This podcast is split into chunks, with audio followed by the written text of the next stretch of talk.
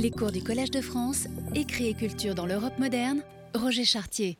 Bien, nous pouvons commencer. Je pense qu'aujourd'hui, ce cours de deux heures sera divisé en deux parts. La première serait pour achever euh, temporairement euh, cette analyse de comment le texte de Castiglione, et en particulier l'opposition entre affectation et sprezzatura, a été pensé, traduit, comprise dans les différentes traductions euh, du XVIe euh, siècle, euh, espagnole, française, anglaise, latine.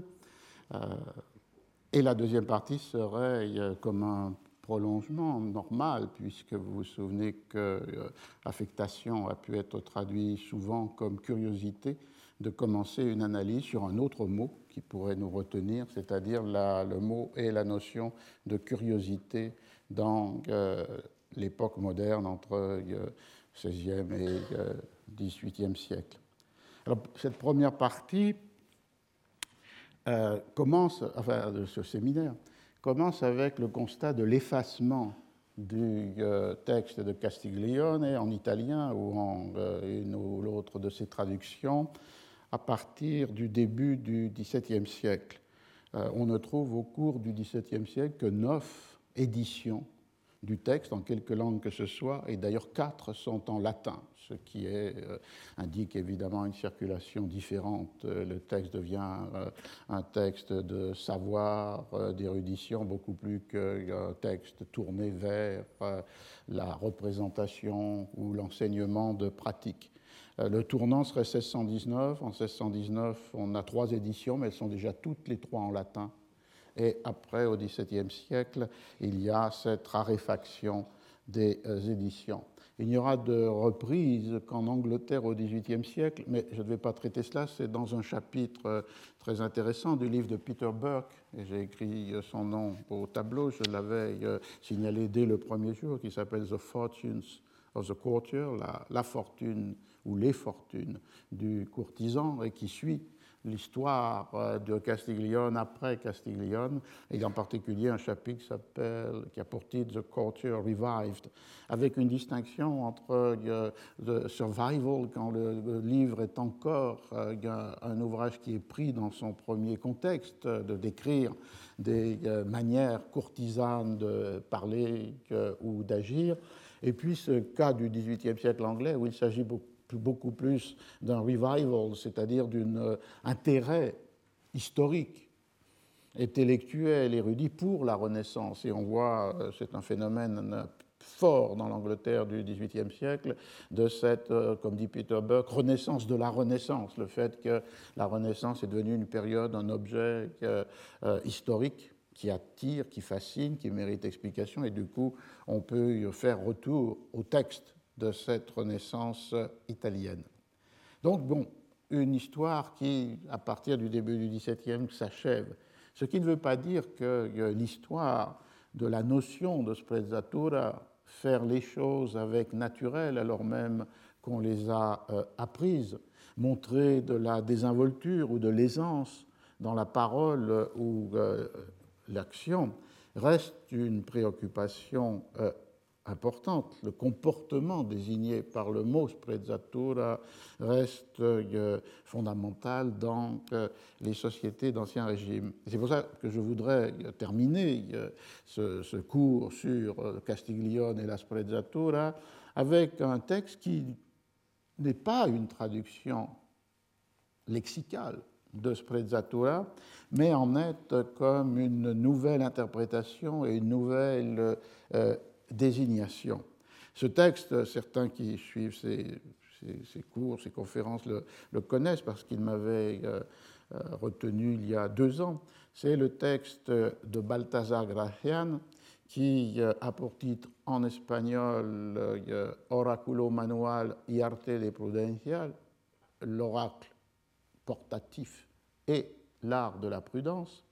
C'est un texte publié en 1647 à Huesca par le jésuite Balthazar Gracian, mais pour éviter euh, l'examen par la Compagnie de Jésus, il est publié comme toutes ses autres œuvres sous le nom de son frère, Lorenzo Gracian, ce qui rejoindrait un thème que nous avons évoqué la semaine dernière, c'est-à-dire le fait qu'au XVIe, XVIIe siècle, le nom d'auteur sur euh, la page d'un titre de livre ne renvoie pas nécessairement à euh, celui qui a écrit le texte. On peut le voir dans des rapports de, genre. Euh, l'année dernière, je m'étais attaché au roman euh, de Mademoiselle de Scudéry, La Clélie, et sur toutes les éditions du XVIIe siècle, le livre est présenté comme ayant été écrit par Monsieur de Scudéry, c'est-à-dire son frère. Ici, les textes de Balthazar Gracian, jésuite, sont donnés à lire comme s'ils étaient des œuvres de Lorenzo Gracian, qui n'était pas un euh, jésuite. Il faut ne pas perdre de vue cette idée que, à la différence de l'entrée dans le monde moderne de la publication, où euh, la personne de l'écrivain et le nom d'auteur euh, sont euh, sinon identiques, mais du moins entretiennent un rapport de référence, un moment où la manière de donner une attribution à un texte est détachée de la réalité de qui l'a écrit. Et de là, la possibilité de l'absence du nom d'auteur avec l'anonymat, la possibilité de la prolifération du nom d'auteur employé pour des œuvres qui n'ont jamais été écrites par cet écrivain auquel se réfère le nom, mais qui est un nom qui fait vendre, ou bien encore le vol du nom d'auteur, euh, le contraire du plagiat, non pas mettre son nom sur le texte d'un autre, mais mettre le nom d'un autre plus prestigieux sur un texte que vous avez écrit ou que le libraire et imprimeur éditeur veut vendre plus facilement s'il est annoncé comme de William Shakespeare par exemple, et non du nom de celui qui a euh, euh, réellement écrit le poème ou la pièce. Et ce texte de 1647 Oraculo Manual y Arte de Prudencia, a été traduit en français en 1684 par Amelot de Lausset, euh, traducteur euh, intéressant, important, qui avait traduit Machiavel, le prince, qui avait euh, traduit les ouvrages de Sarpi sur le Concile de Trente ou l'histoire de la République de Venise, c'est-à-dire un auteur qui porte son attention sur des textes qui défendent la raison d'État telle qu'on la comprend au XVIIe siècle, dans une, postérité, un héritage du tacitisme. Et Hamelot de Laoussac, vous l'avez déjà entendu, opère une euh, transformation radicale du euh, texte, puisque euh, alors que le mot court n'apparaît nulle part, ni dans le titre, ni dans le texte de Gracian, il devient l'indication de la destination du livre et en même temps l'indication du modèle qui est décrit, ou pour le moins de celui qui pratique ou devrait pratiquer les 300 euh, maximes qui euh, règlent la conduite du courtisan dans ce texte. Un courtisan qui évidemment est pensé par Hamelot de Lausset en rapport avec euh, ce que sont devenus les cours, c'est-à-dire non pas ces assemblées familières, aristocratiques, libres, de, euh, euh, telles qu'elles étaient décrites par Castiglione dans les quatre soirées d'Urbino, mais la cour de Louis XIV, avec son étiquette, sa mécanique, ses contraintes, y compris sur le roi lui-même, qui n'a de pouvoir qu'à partir du moment où il se soumet à l'étiquette qu'il impose aux autres.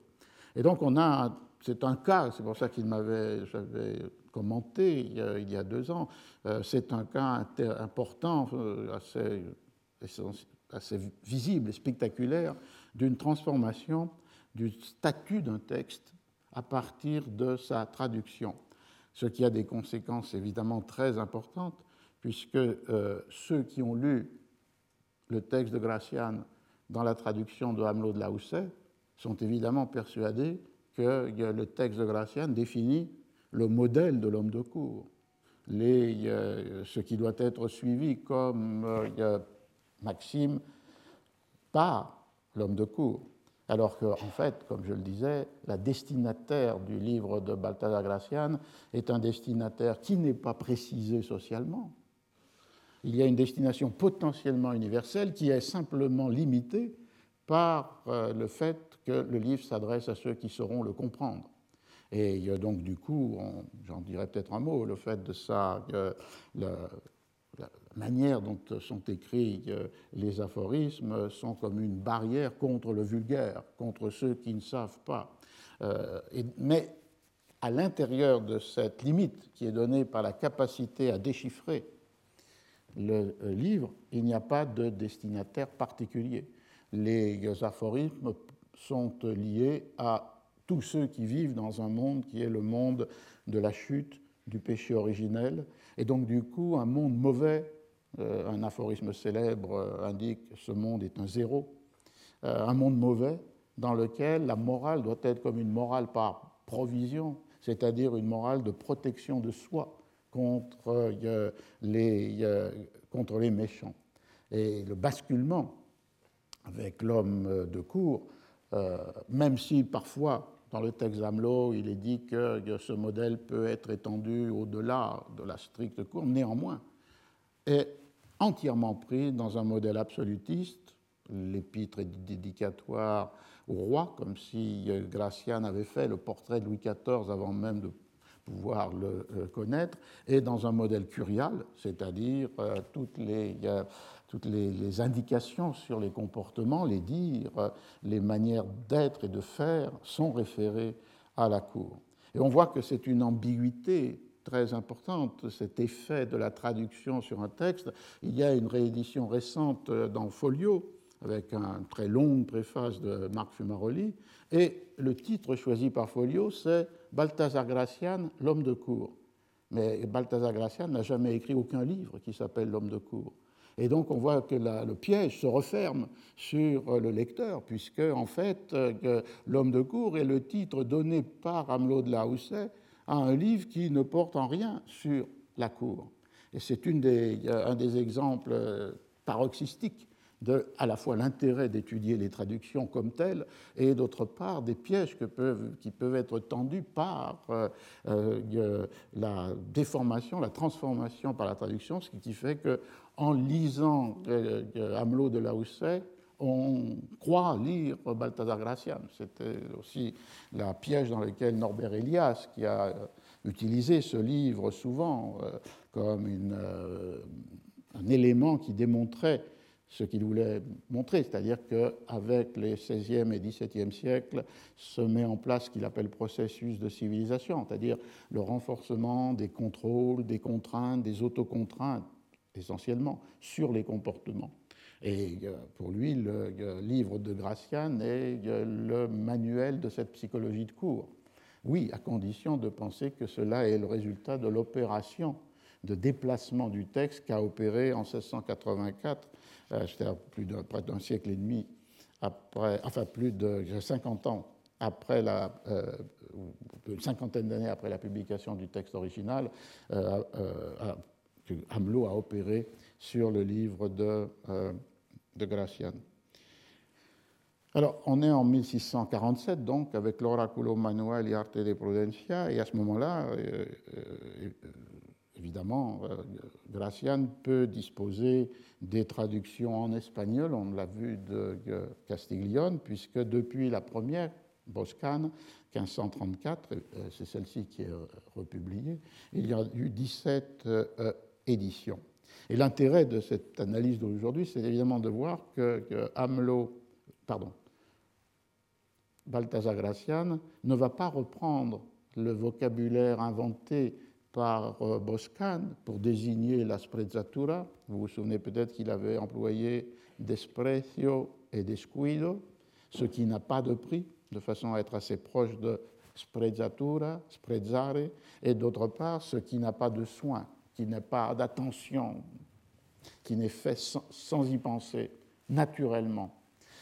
Pour, désigner quelque chose qui est proche, euh, Balthazar Gracian va utiliser euh, un autre mot, celui que j'ai écrit euh, au tableau, qui est d'espero. Et dans la traduction, Hamelot est évidemment quelque embarras face à ce mot de despejo, il dit un mot auquel la langue française n'a pu encore trouver de nom assez expressif, toute énigme qu'il est. Euh, mais néanmoins, et il le traduit en disant qu'il était en fait intraduisible ou non traduit. C'est euh, à l'aphorisme 127, chez Hamelot, les aphorismos de l'original deviennent des maximes. Et cet euh, aphorisme 127, qui avait pour titre dans l'origine, là, l'espagnol de 1647, euh, El despero en todo, devient le je ne sais quoi, comme un seul mot finalement, avec des tirets entre je ne sais quoi et même souvent donné dans le texte en majuscule. Alors on peut d'abord lire évidemment le euh, texte français, c'est-à-dire la manière de définir ce je ne sais quoi considéré comme la traduction de Despero. C'est la vie des grandes qualités. Donc là, je lis Hamelot de la Housset. C'est la vie des grandes qualités, le souffle des paroles, l'âme des actions, le lustre de toutes les beautés, les autres perfections sont l'ornement de la nature. Le je ne sais quoi est celui des perfections. Il se fait remarquer jusque dans la manière de raisonner. Il tient beaucoup plus du privilège que de l'étude, car il est même au-dessus de toute discipline. Il ne s'en tient pas à la facilité, il passe jusqu'à la plus fine galanterie. Il suppose un esprit libre et dégagé, et, à ce dégagement, il ajoute le dernier trait de la perfection. Sans lui, toute beauté est morte, toute grâce est sans grâce. Il l'emporte sur la valeur, sur la discrétion, sur la prudence, sur la majesté même. C'est une route politique par où l'on expédie bientôt les affaires et enfin l'art de se retirer galamment de tout embarras. Voilà la traduction de Hamelot, et vous voyez ce qui est parallèle évidemment avec la sprezzatura, c'est le fait qu'il ne s'agit pas d'une perfection particulière, mais de la manière parfaite d'exécuter toutes les perfections. Euh, c'est cette, caractéristique qui est fondamentale, aussi bien dans le je ne sais quoi que dans la euh, sprezzatura. Euh, il provient plus du privilège, donc de ce qui est inné, de ce qui est donné, plus que de l'étude. Il suppose cet esprit libre et dégagé, et à partir de cela, il est la la perfection des perfections, l'ornement des ornements. Alors lorsqu'on se réfère au texte original de euh, Gracian, on voit que la traduction dans ce cas est euh, assez euh, fidèle. Tout est respecté. Cette idée, par exemple, que l'idée que le, le despero est cette perfection de la perfection, Las demás perfecciones son un acto de la naturaleza, pero el despejo lo es de las mismas perfecciones. Et aussi, en traduisant par esprit libre et dégagé, Hamelot traduit désembarrasso, ne pas être embarrassé, avoir la liberté, et il, trouve un équivalent très, très très exact, très percutant pour sans lui toute beauté est morte, toute grâce est sans grâce. Donc le despero, le je ne sais quoi, n'est pas la grâce. La grâce est déjà là, mais pour qu'elle soit exercée gracieusement, il y faut cette liberté et ce dégagement. Et donc il traduit comme cela ce qui était euh, chez euh, Gracian, sin él toda belleza es muerta y toda gracia desgracia. Donc ce qui devient, sans lui, toute beauté est morte, toute grâce est sans grâce.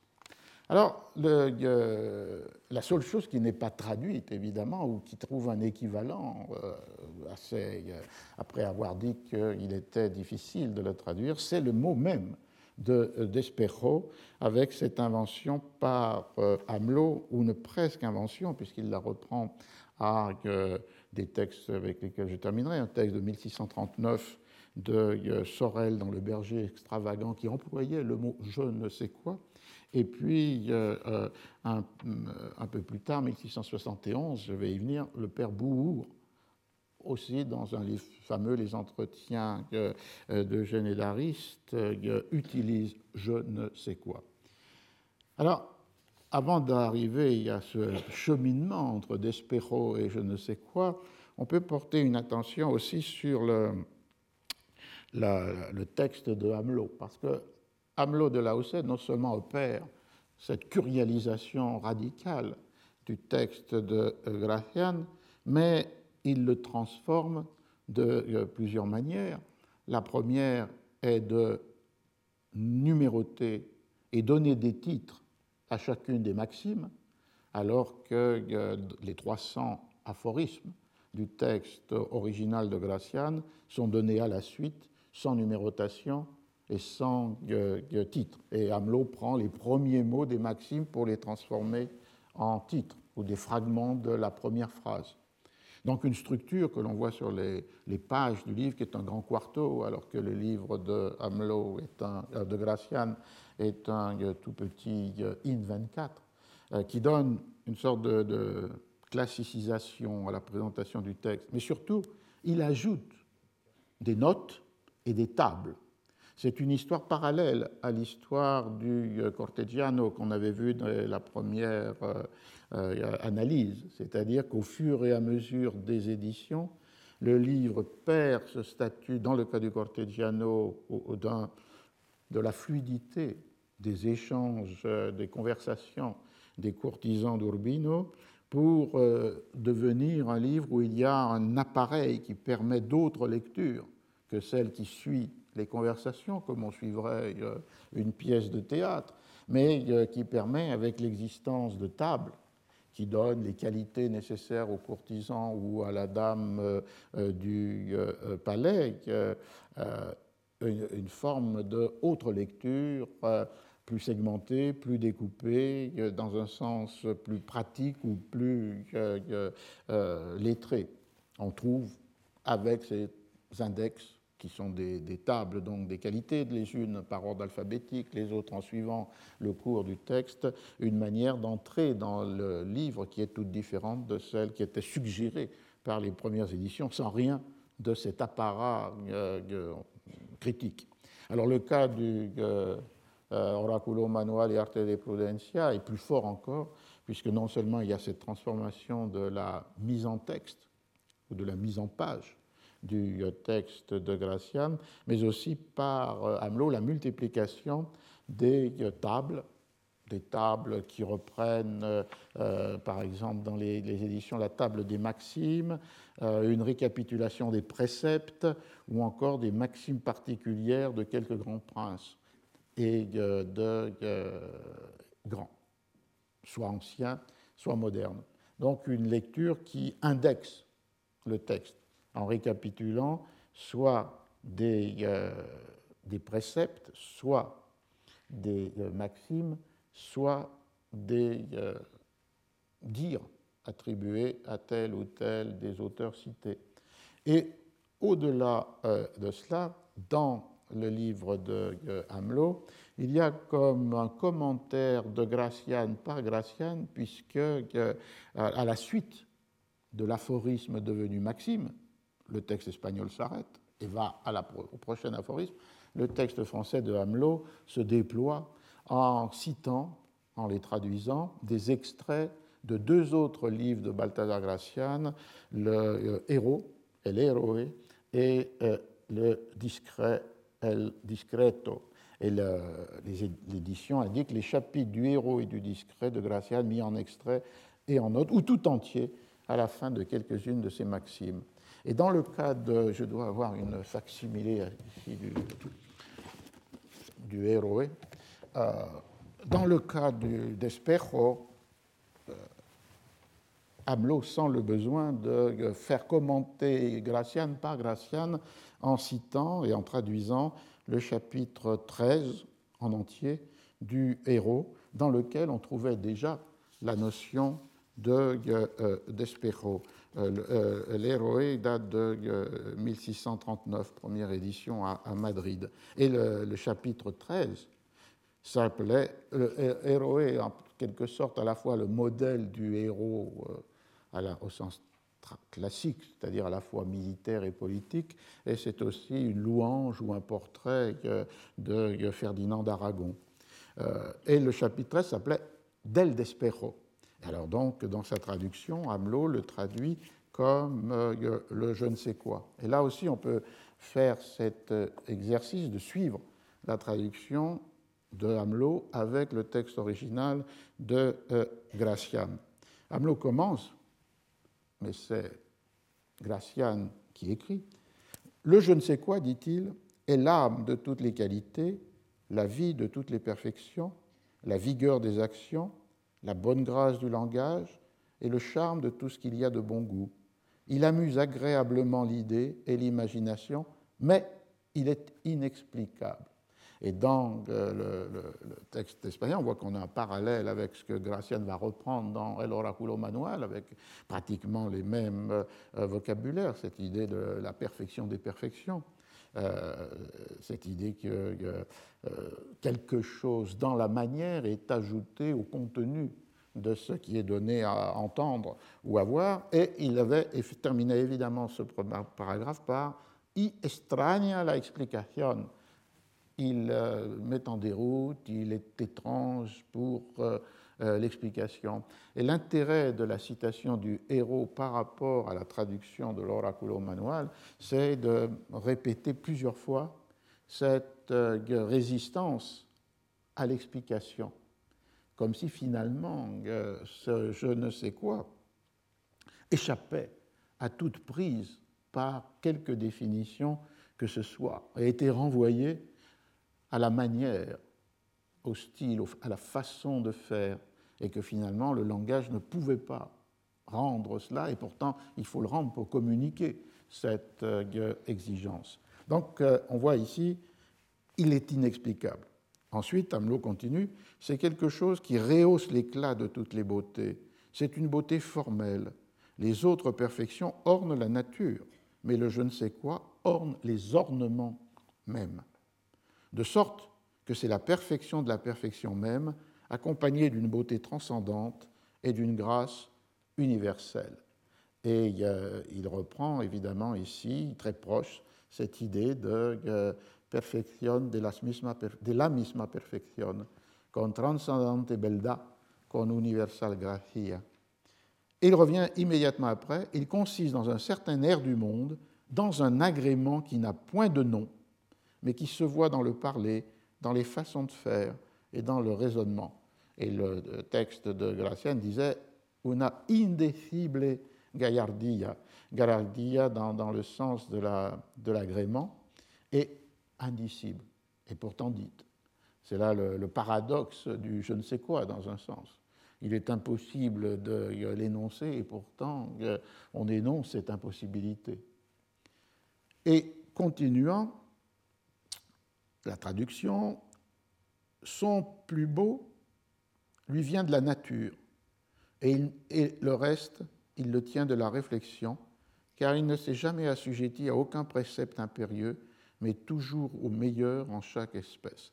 Et là, euh, la, la, traduction, son plus beau lui vient de la nature, euh, est un peu en décalage par tiene de innato lomas, de inné, une, consubstantielle à l'individu. Et euh, évidemment, ça peut renvoyer à la nature, mais il n'y a pas la référence à la nature avec un grand N comme dans euh, la traduction de Hamelot. C'est beaucoup plus, sur plus l'idée de l'opposition entre euh, ce qui est inné et ce qui est appris, entre l'apprentissage qu'il faut évidemment cacher, l'art suprême étant de cacher l'art, et de l'autre côté ce qui est inscrit déjà euh, l'individu. Continuant la traduction, il euh, revient pour la troisième fois, Gracian, et donc du coup Hamelot, sur cette impossibilité de dire, puisque on s'en approche, on tourne autour de ce qu'est le je ne sais quoi d'Espero, mais que jamais on peut le capturer ou l'enfermer dans la définition. On l'a appelé charme à cause qu'il dérobe les cœurs, air fin parce qu'il est imperceptible, air vif à cause de son activité, air du monde pour sa politesse, enjouement et belle humeur pour sa facilité et pour sa, complaisance. Car l'envie et l'impossibilité de les définir lui ont fait donner tous ces noms. La multiplication des noms, des désignations, des définitions renvoie effectivement à l'impossibilité de cette désignation, le mot oui, mais de la définition, non. Et ici, Hamelot a du mal parce que, la, séquence de mots en espagnol qui définit ce qui lui a décidé de ramener soit à charme, soit à enjouement, et entre les deux, air fin, air vif, air du monde. en fait, il a traduit donc par charme ce qui est garabato, de... Euh, euh, en fait, c'est une, euh, image, Garabato, dans le texte espagnol, comme le montre dans sa traduction Sonia Roubaud.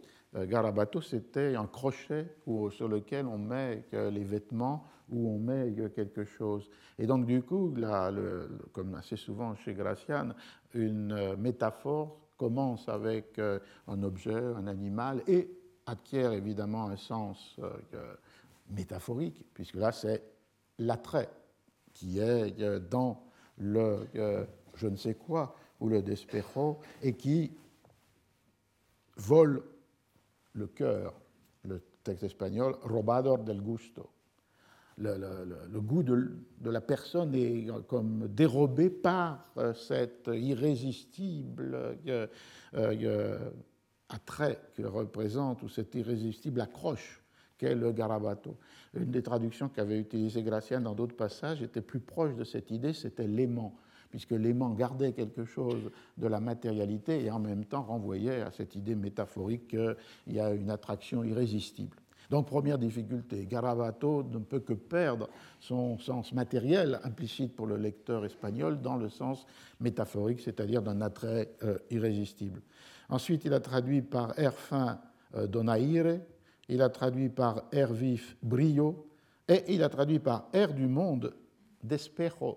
Parce que la difficulté chez Gracian, c'est que le mot despejo apparaît au titre, et là, il le traduit par le je ne sais quoi, mais il apparaît aussi dans cette série, puisqu'on dit que pour euh, ce qu'il a de galant, on va traduire, euh, on va considérer Donc c'est à la fois la catégorie englobante et une sous-catégorie à côté de laquelle on peut mettre euh, donaire, brio ou euh, garabato. Alors il a, joue sur, ne peut pas retraduire je ne sais quoi à l'intérieur de je ne sais quoi, et donc il emploie cette formule de l'air du monde. Et il termine finalement avec euh, enjouement et belle humeur, qui est la traduction du mot que j'ai écrit aussi sur le tableau, qui est le mot de desenfado. Euh, desenfado étant, euh, j'y reviendrai un peu plus tard, euh, le fait de ne pas être embarrassé, le fait d'être libre. On voit donc qu'il y a là la construction d'une notion derrière un mot, d'espejo, qui est un défi à la traduction, donc le choix de Hamelot de je ne sais quoi. Et du côté de Gracian, même s'il y a des parallèles entre la sprezzatura et le despejo, Gracian a préféré ce mot-là à reprendre la traduction de Boscan. Il aurait pu reprendre desprecio, descuido. Euh, en fait, euh, y a la distance lexicale est forte et sans doute euh, il veut impliquer quelque chose de différent dans sa définition, même si, comme on l'a vu, l'ornement des ornements, la perfection des perfections, une manière de faire ce qui est en soi déjà gracieux, mais n'acquiert une totale pleine grâce que si il y a cet euh, exercice libre dans l'effectuation. Il y a un parallèle, mais il ne choisit pas le mot d'espresso ou le mot descuido.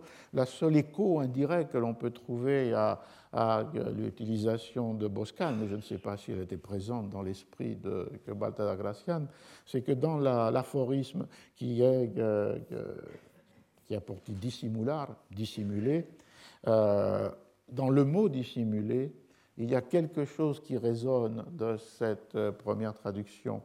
Euh, dans le cas de Gracian, dissimuler, c'est une opération d'inversion de signification, ce qui peut être considéré en particulier par les dictionnaires, comme euh, un sens négatif puisque c'est cacher sa malice, en même temps est transformé par Gracian en un comportement légitime et nécessaire pour se protéger dans un monde de la chute, dans un monde du péché, dans un monde de la corruption. Et quand on reprend les euh, différentes euh, formes adverbiales ou euh, substantives de dissimular, on voit qu'il y a dans l'adjectif, dans l'adverbe dissimuladamente, chez Covarrubias, l'idée que c'est faire quelque chose en silence y como al descuido, comme sans, sans attention ou en donnant l'impression de ne pas y porter de l'attention. Mais ce serait un écho très lointain et très indirect de la traduction de Boscan. Alors la question, c'est pourquoi il a euh, choisi euh, euh, Despejo? La première remarque, c'est que c'est un mot qui est absent du dictionnaire de Covarrubias de 1613. Et donc, il y a une nouveauté, une originalité d'utiliser euh, d'Espejo dans le cas de, Gracian. Euh, on peut faire l'opération inverse de toutes celles que j'ai faites jusqu'à maintenant, c'est-à-dire de partir d'une définition de dictionnaire pour essayer de voir un sens euh, commun, un sens partagé, un sens attendu des mots. Et donc, du coup, quand on les trouve dans un texte, et en particulier dans les Castiglione ou les traducteurs de Castiglione, avec un sens différent, voire opposés, on peut faire cette relation et marquer euh, les raisons de cette invention en reprenant un mot et en, le détournant de, son, euh, de, sa signification attendue. Euh, dans le cas ici de Despejo, les premières attestations que l'on a dans un dictionnaire de langue espagnole sont postérieures au texte de Gracian, puisqu'on les rencontre dans le dictionnaire dit de la Real Academia, l'Académie royale, ou encore dictionnaire des autoridades, des autorités, parce qu'il y a de très nombreux exemples d'emploi dans une liste très vaste d'auteurs euh, des siècles précédents, 15e, 16e, 17e siècle. Et donc le dictionnaire de l'Académie euh, peut essayer de nous montrer comment une acception de Despero qui était chez Gracian est entrée ou non dans euh, la langue. Euh, et dans ce dictionnaire des autorités, euh, Gracian est présent dans la liste des chaque le livre a été euh, publié en plusieurs moments, parce que pour deux ou trois lettres à la fois, la lettre pour euh, Despejo, euh, le D, se trouve dans le volume 3, le volume de 1732, et chaque volume s'ouvre par une très longue liste des auteurs qui ont été consultés pour des exemples d'emploi. Ce qui est différent d'autres dictionnaires où les exemples d'emploi sont inventés en quelque sorte. Là, ce sont des références textuelles et on voit que euh, est présent sous le nom de Lorenzo Gracian. C'est seulement euh, plus tardivement que l'on découvre, euh, enfin, à peu près au même moment qu'on découvre l'identité réelle de qui a écrit, mais de toute façon, comme indication bibliographique, il faut bien indiquer ce qu'on trouve sur les pages de titre. Donc Lorenzo Gracian, El Criticon et El Héroe. Euh, euh, l'oraculo manuel n'est pas utilisé par les académiciens pour leur dictionnaire. Et on trouve aussi une référence à Boscan El Cortesano. Donc il participe du euh, stock de textes dont des extraits sont donnés comme exemple d'emploi. Dans à Despejo, on a trois significations, trois sens, trois entrées en quelque sorte.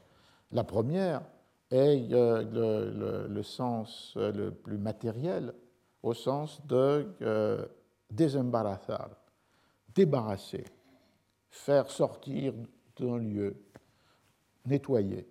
C'est le sens du verbe desperar, le sens de euh, euh, assez matériel, même très matériel, de débarrasser une pièce, de en faire sortir ce qui en est dedans, les gens ou des meubles, et de la nettoyer. Et curieusement, c'est là où est référé, euh, on trouve une référence à Gracian dans le Criticon. Donc, pour le sens le plus matériel, les académiciens du XVIIIe siècle à Madrid ont utilisé un auteur qui joue pourtant le plus souvent sur le sens euh, métaphorique des mots qui désignent des réalités matérielles. Mais c'est là où on trouve euh, Gracian. Le deuxième sens est un sens de témérité, audace. Et là, le contexte de ce deuxième sens est un sens lié à la courtoisie, puisque l'exemple qui est donné, c'est un exemple d'un livre qui fait le portrait d'un comte, le comte de Cervellon, et on dit la courtoisie et le despejo natural l'aidaient beaucoup pour, pour l'empêcher de céder à la difficulté, aux difficultés, de faire triompher les difficultés le ayudaban mucho la cortesía, donc la traduction de la courtisanerie, comme avaient traduit les, Français pour euh, le, texte de, euh, Castiglione, y el despejo natural para no ceder a las dificultades. Donc c'est un, contexte là où on s'approche du contexte de courtisan, courtisanerie, euh, euh, mais sans référence à Gracian. Et le troisième sens, qui est le plus gracianesque en quelque sorte, c'est celui, et la chose est assez frappante, c'est celui où il y a une série d'équivalences entre despejo, desenfado, que l'on a rencontré, desembarazo, donair, brio. C'est presque mot à mot la série de Gracian dans euh, le héros, mais qui n'est pas cité par euh, les euh, académiciens. Ils reprennent ce passage que, que, Hamelot a eu du mal à traduire et, qui va de Garabato, Donaire, présent dans le, euh, présent dans le dictionnaire, Brio, présent dans le dictionnaire, Despero, évidemment, Desenfada, Desenfada, Desenfado, présent dans le dictionnaire, et un peu plus haut, comme on l'avait vu, l'idée de l'équivalence avec la euh, euh. Et donc, euh, on retrouve la même série, qui est l'idée qui renvoie à une aisance, à une absence de contrainte, à une liberté toute naturelle. Et euh, ce qui est aussi intéressant dans le dictionnaire, c'est les réseaux sémantiques, c'est-à-dire d'aller d'une référence à une autre. Et on voit qu'ici, elle fonctionne absolument parfaitement comme euh, synonymie. Si vous cherchez desenfado, vous rencontrez despejo, desembarazo. Si vous cherchez desembarazo, vous rencontrez despejo, desenfado. Et si vous cherchez donaire, à ce moment-là, vous avez desinvoltura, gallardia au sens de euh, la grâce du corps, l'air détaché, et euh, de toute façon, la gaillardie a été euh, un mot de, de, Gracian euh, dans El et dans l'Oraculo Manuel. On voit donc qu'il y a là, dans le dictionnaire de 1734, de 1732, une, un écho de Gracian, qui donc aurait imposé dans la langue, même si on ne le cite pas à ce moment-là, la définition du despejo, éloignée de la pure définition matérielle, même s'il reste quelque chose en commun, le fait de ne pas être embarrassé, ni pour un individu, ni pour un lieu, une pièce. Et d'autre part, on voit, en particulier avec le sens de témérité et audace, une sorte de rapprochement avec euh, la cortesanía, avec le cortesano, et donc avec une certaine curialisation du terme de despero, ce qui était contraire, comme je le disais, à euh, l'intention, la destination des aphorismes qui euh, ne désignent pas un milieu social particulier ni comme modèle, ni comme destinataire, mais se situent dans cette dans cette possibilité de, pour qui comprend, de s'armer des défenses nécessaires, euh, une morale pratique. Et il y a un aphorisme qui est la morale allo pratico, euh, une morale pratique dans ce monde bas. Et ce qui fait la, la définition des limites, comme je le disais, c'est ce que, dans un texte, le protecteur de Gracian, la Stanosa, décrit comme la arcanidad, les arcanes du style. Avant de finir avec le je ne sais quoi, j'ai repris, parce que j'adore cet exemple, ces six mots de Gracian dans un des aphorismes, qui est l'aphorisme sur la dissimulation. Al inces del discurso, jibias de interioridad aucun traducteur du XVIIe siècle, ni, ni, ni Hamelot, ni en anglais, n'a pu trouver l'équivalent de cela. Parce que ce qui est, joue ici, c'est évidemment une double, un double registre. Il y a un premier registre qui sont des métaphores animalières. Le lynx ou les lynx, et euh, qui était la sèche. Et euh, les lynx réputés pour la capacité de leur œil de lynx, et la sèche pour sa capacité à se dissimuler derrière l'encre qu'elle projette. Et donc, le premier élément de cette euh, construction en six mots, mais en fait quatre, l'inces discurso chibias interioridad, est de jouer avec cette, euh, cette utilisation métaphorique, comme dans le style académique, puisque une des académies euh, italiennes les plus anciennes était l'Accademia dei Linci, donc euh, l'académie de ceux qui ont une vue perçante. Donc de jouer avec ce premier élément, sèche versus euh, lynx, pour introduire un second élément qui est celui du contenu de l'aphorisme. Et ici, avec deux mots tout à fait abstraits, et pour le, le second sûrement rare, interioridad, dans l'angle du siècle d'or, mais entendu de la manière suivante. Aux yeux des lynx qui essayent de percer ton discours, et c'est toujours l'idée que le monde est mauvais, le monde est dangereux, le monde est corrompu, et l'autre essaye chaque fois de déchiffrer tes intentions de façon à les devancer ou à les détruire. Donc le sens, c'est aux yeux de lynx de l'autre qui essaye de pénétrer le discours, tu dois opposer, comme la sèche, l'encre, qui n'est pas mentionnée, de euh, ton intériorité, c'est-à-dire l'encre de ce qui va cacher ce qui est euh, ta propre intention. Et donc on voit, c'est un, de ces exemples euh, radicaux dans le texte de Gracian, où le, l'écriture est comme finalement euh, l'encre de la sèche, un voile qui est posé sur le sens du texte et donc ouvert à ceux qui savent le déchiffrer. Alors je termine avec la traduction française de euh,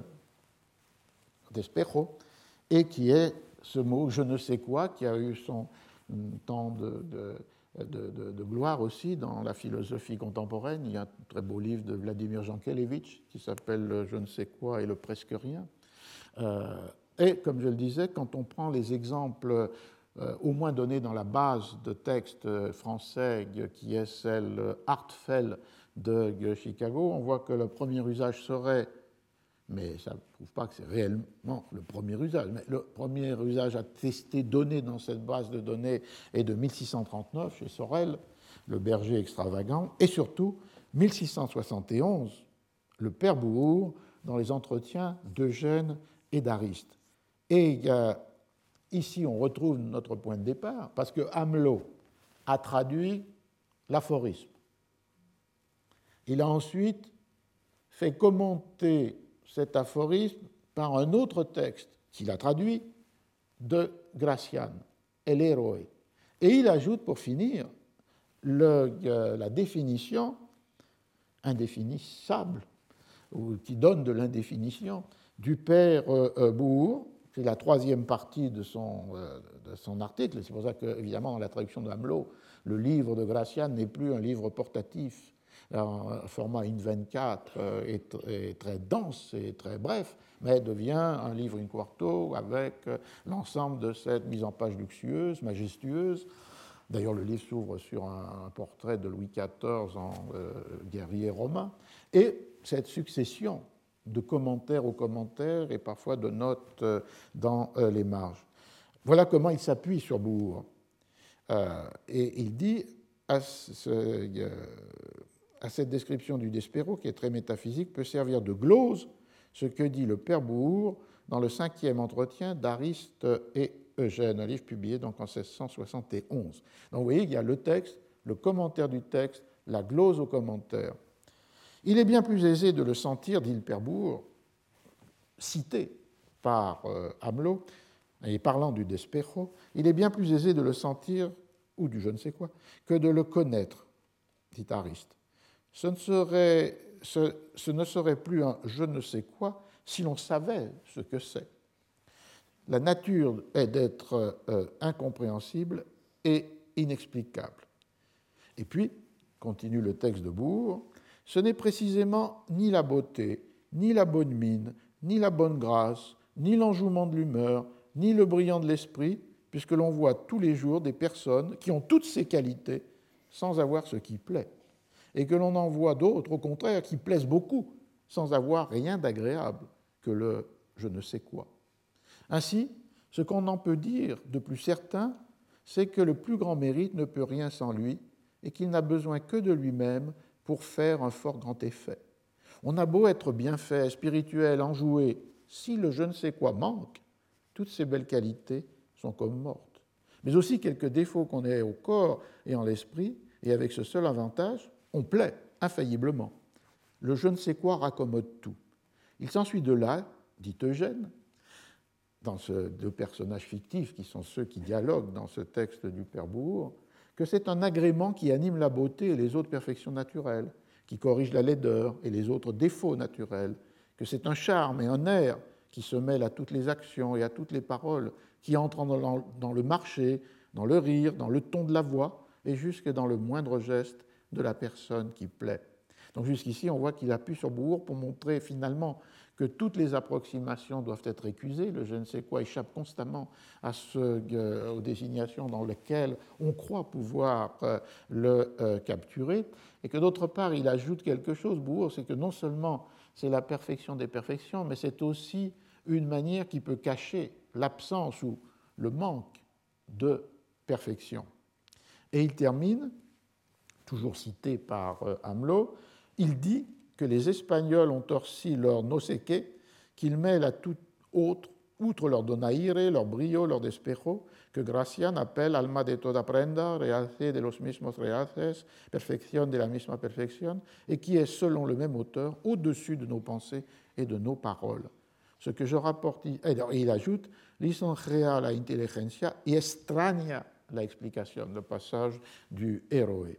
Ce que je rapporte ici pour montrer que le Despero est un je ne sais quoi qui n'a point de nom et que tous ceux qu'on lui donne sont de beaux mots que les savants ont inventés pour flatter leur ignorance. Et Hamelot termine, ce sont les termes du père Bourg. Et on voit ici la, la, d'une part la construction de Hamelot qui inscrit Bourg à l'intérieur de, comme une glose de euh, Gracian, et qui, euh, euh, d'autre part, insiste pour renforcer cette idée de euh, l'indicibilité du je ne sais quoi, qui multiplie donc du, coup les dires qui tous veulent s'en approcher et tous le manquent. Ce qui euh, est aussi euh, intéressant dans cette analyse, finalement, ou la traduction par je ne sais quoi de ce qui était le Despero, et peut-être d'une certaine manière, on aurait pu avoir cette traduction-là au XVIe siècle, mais imaginairement, pour Sprezzatura, cette idée de quelque chose qui euh, échappe à, la définition et qui donc du coup fait que le discours euh, sur, sur, cette, euh, sur cette qualité qui n'en est pas une, mais qui est un exercice de la qualité, qui à la fois est impuissant à la capter, mais en même temps appartient du même registre en quelque sorte, euh, de, ou essaye de s'approcher du même registre de quelque chose qui se fait sans se dire, mais dans un texte il faut bien dire.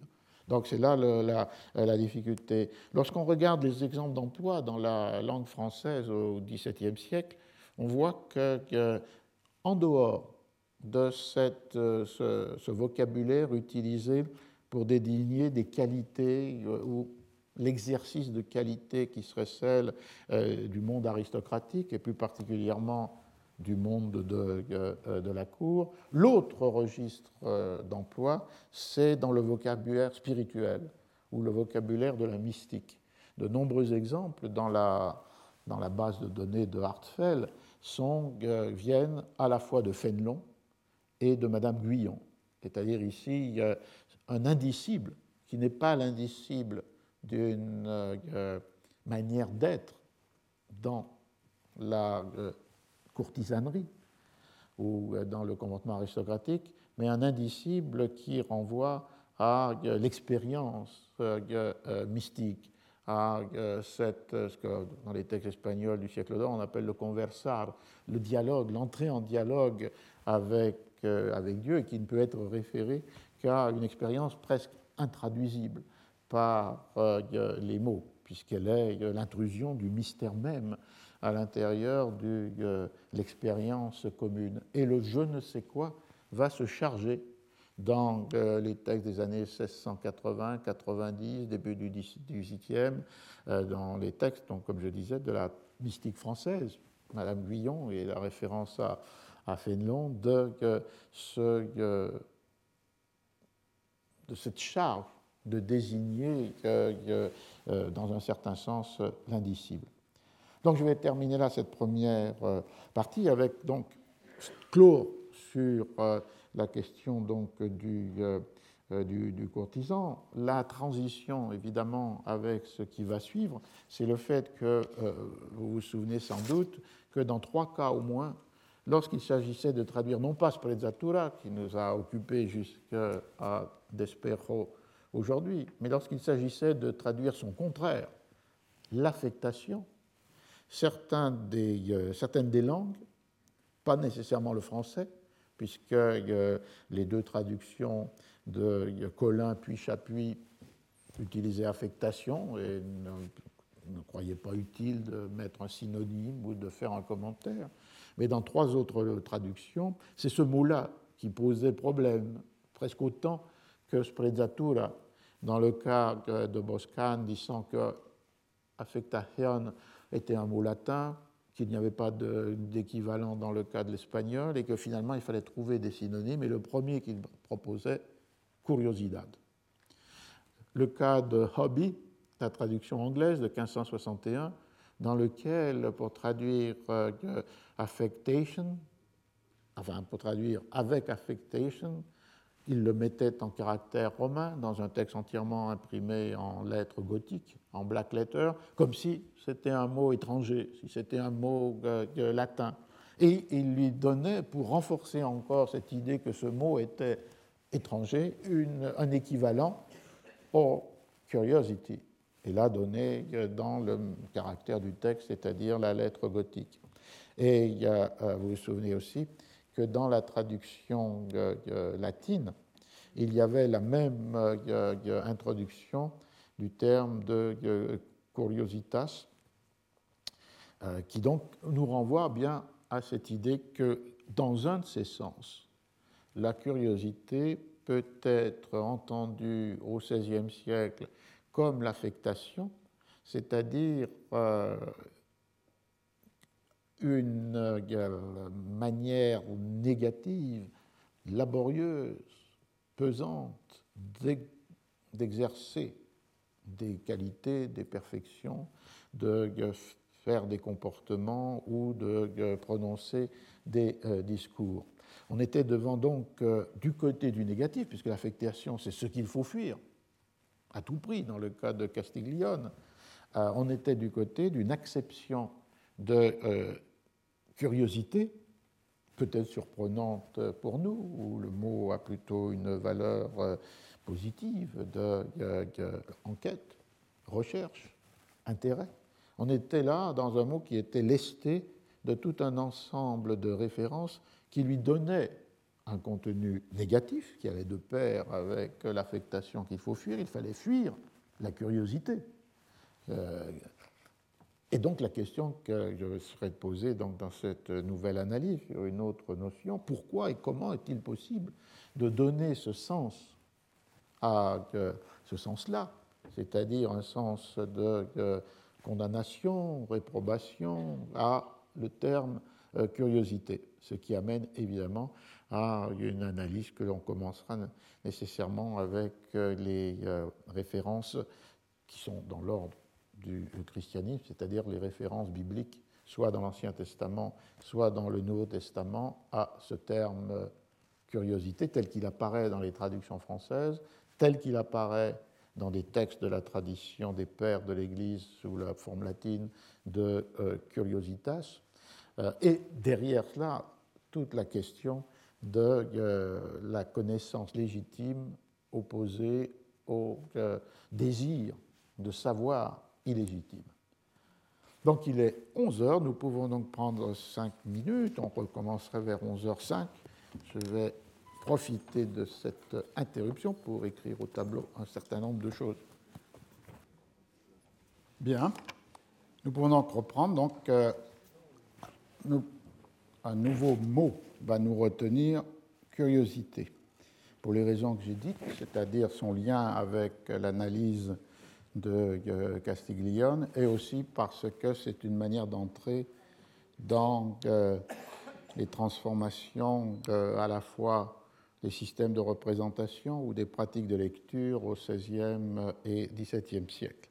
Alors commençons euh, avec, le, avec le dictionnaire de Covarrubias qui nous a servi jusqu'à maintenant puisque évidemment c'est le plus ancien pour les langues euh, occidentales, c'est le plus ancien dictionnaire qui euh, n'est pas comme l'étaient d'autres où il y avait simplement des traductions, mais donne des explications, des étymologies, euh, des commentaires sur, le, sur les mots. Et c'est pour ça que c'est en dehors du, le fait que le siècle d'or est important, c'est pourquoi le dictionnaire de Covarrubias peut-être, euh, il n'y a pas d'équivalent en France jusqu'à la fin du XVIIe, avec le dictionnaire de Richelet, 80, 1680, puis de Furtière, 1690. Euh, il n'y a qu'un équivalent, qui est le vocabulaire de l'Académie de la Crusca, qui est de 1612 en Italie, mais euh, où les définitions sont infiniment plus ramassées et brèves. Alors, le dictionnaire de Covarrubias, c'est 111, on euh, euh, ouvre euh, curioso. Le curieux, premièrement, c'est celui qui traite une chose avec un soin et une attention particulière. Con particular cuidado y diligencia. Et de là, dit le dictionnaire, on dit curiosidad, ou bien acuria, c'est-à-dire une première étymologie qui renvoie au mot latin cura et qui euh, désigne le soin, la sollicitude, l'attention, ou bien de l'adverbe cur en latin qui signifie pourquoi, et dit Covarrubias, le curieux est toujours en train de demander pourquoi ceci, pourquoi cela, dans l'idée de la, de la question, de la curiosité au sens de savoir pourquoi les choses sont comme elles sont. Et on voit donc que là, dès le départ, il y a, deux étymologies qui sont évoquées. L'une qui renvoie du côté de cette idée de la, du soin, et l'autre qui renvoie du côté de la question. L'intéressant avec euh, cette définition assez sèche de Covarrubias, c'est que clairement, il a pensé qu'elle n'était pas suffisante. On le sait parce que le même Covarrubias a préparé un supplément à son dictionnaire, publié en 1611. Ce supplément n'a jamais été publié, sauf récemment, à partir du manuscrit, et il n'est que pour la moitié des lettres de l'alphabet et assez rares sont les mots qui sont présents dans la première édition qui sont ensuite repris pour une correction. En général, le supplément de Covarrubias introduit plutôt des noms propres euh, qui, dans, dans l'ordre alphabétique. En revanche, dans ce cas, curioso apparaît dans ce supplément et Covarrubias dit le mot curioso, chez les latins, se prend en bonne et mauvaise part. En bonne part, pour celui qui traite les choses avec soin, attention, diligencia. Et en mauvaise part, pour celui qui se donne du mal, qui s'efforce à scruter les choses qui sont très cachées, réservées et qui n'importent pas. El que se desvela en escrudinar, scruter, examiner de très près, méticuleusement, mais presque de manière maniaque, des choses qui sont occultas, cachées, réservadas, un savoir de choses, des choses qui ne sont pas à connaître par, tout le monde, et finalement, que no importan, qui sont sans importance.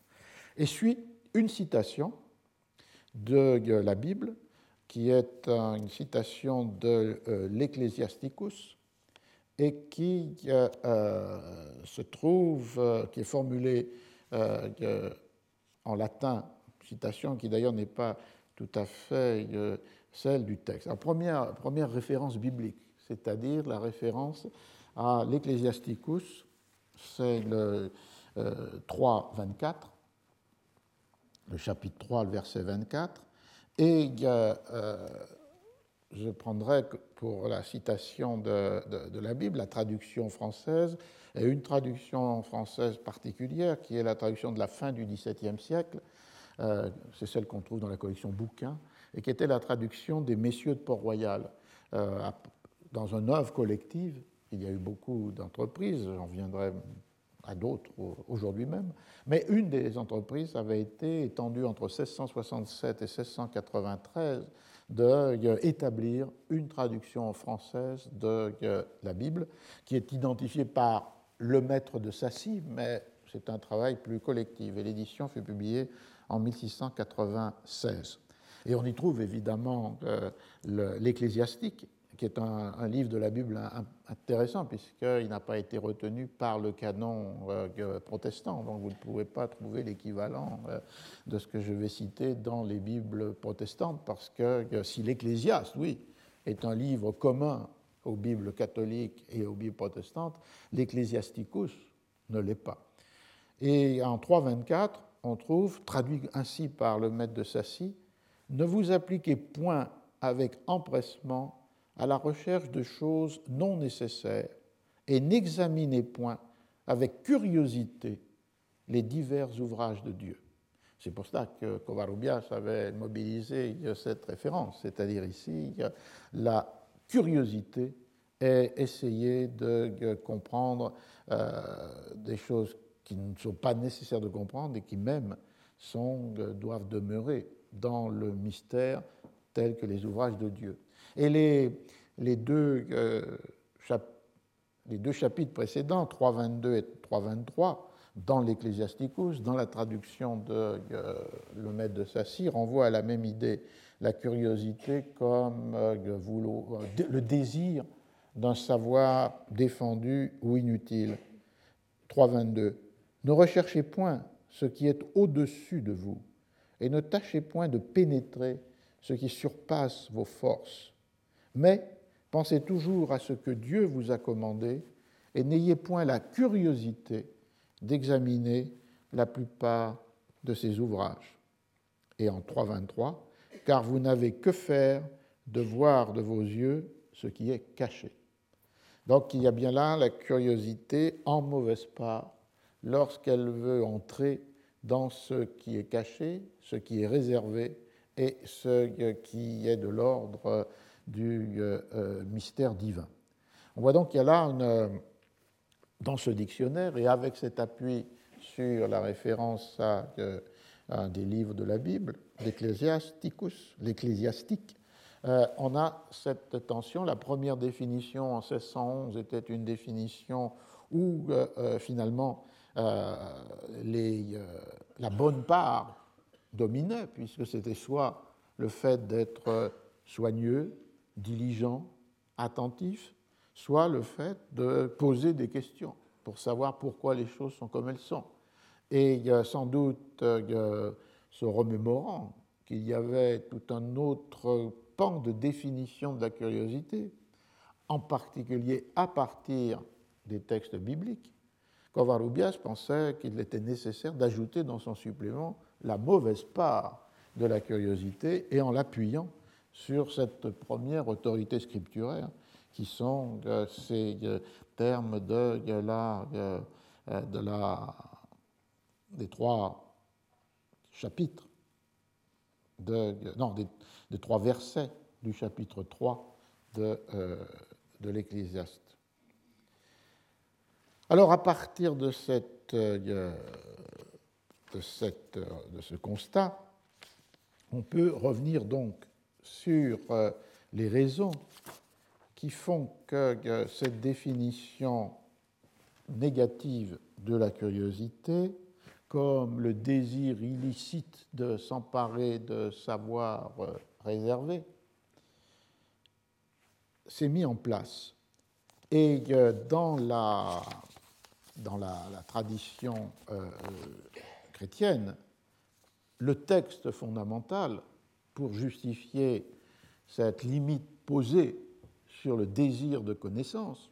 Et donc, du coup, si la curiosité franchit la limite, elle est condamnable, c'est que dans l'épître aux Romains de Saint Paul, le euh, chapitre 21, verset 20.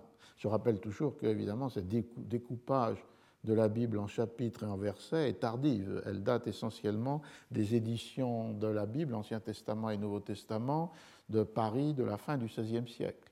Et il y a, là une, présentation typographique de euh, la Bible, inventée par l'atelier des Estiennes à Paris, qui euh, va s'imposer puisqu'elle permet évidemment une citation aisée entre livres, chapitres et euh, versets, mais qui va être aussi l'objet de euh, discussions et de conflits sur ce que produit sur l'interprétation de la Bible ce découpage en unités très limitées. Et donc, du coup, le fait de pouvoir s'approprier des fragments de la Bible comme autant d'aphorismes ou de maximes Locke, par exemple, a un texte contre cela en disant que c'est un aliment donné à la, floraison ou la euh, prolifération des sectes qui peuvent s'appuyer sur tel ou tel fragment découpé de la totalité et que le texte biblique y perd ce qu'il appelle sa cohérence et sa force et qui aurait été donné par euh, une présentation où simplement euh, le, texte est en continu. Mais bon, les, divisions se sont imposées, ce qui nous permet comme ça de renvoyer à 11-20, c'est-à-dire euh, le chapitre 11 et le verset 20 de la Vulgate de Saint Jérôme avec cette phrase Noli altum sapere sed timere.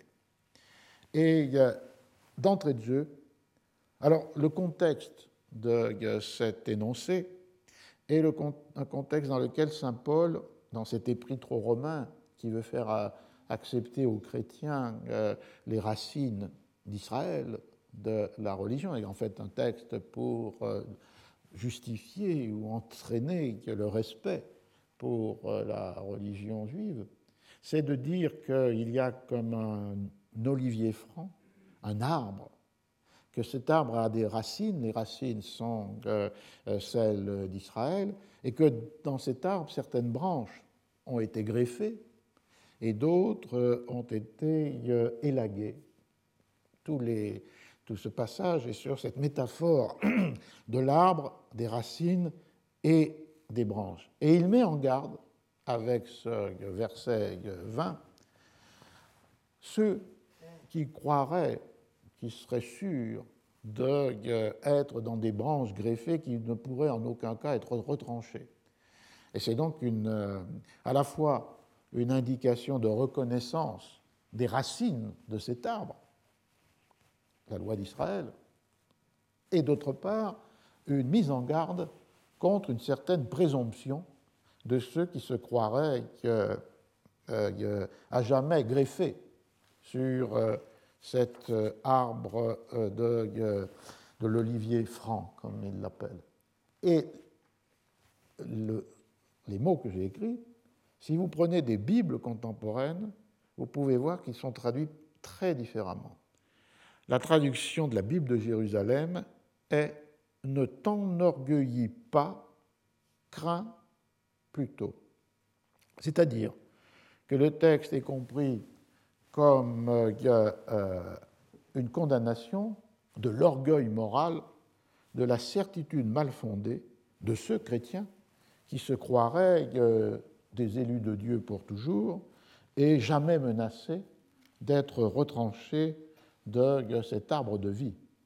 Et donc la condamnation, elle est devant une arrogance morale, une certitude mal fondée, un orgueil déplacé, considérant que ce sont forcément les autres qui sont ces branches mortes ou coupées.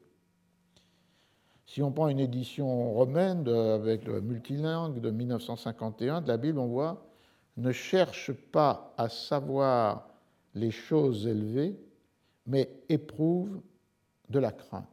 Et du coup, on a là la racine, si je peux dire, de ce que j'ai commenté avec Covarrubias ou avec l'Ecclesiasticus, c'est-à-dire que la condamnation est intellectuelle sur le désir de connaître des choses cachées, désir euh, illégitime et euh, désir condamnable. Et cette tension ou cette trajectoire entre la condamnation morale d'un orgueil spirituel. À une condamnation de la connaissance des choses cachées, des mystères réservés, donc un savoir prohibé, est une trajectoire ou une tension qui euh, euh, traverse à la fois l'époque moderne 16e, 17e, 18e, mais comme on le voit même euh, dans les traductions contemporaines de la Bible. L'origine, comme l'a montré dans un, euh, essai magnifique, euh, Carlo Ginzburg, cet essai s'appelle Le haut et le bas, le thème de la connaissance interdite au XVIe et XVIIe siècle. C'est un, un, essai qui est repris dans le livre de Carlo Ginzburg, publié en français comme trace, signe, piste, ou emblème, signe, emblème, trace, indice. Je ne me souviens plus exactement, mais vous le retrouverez. Euh,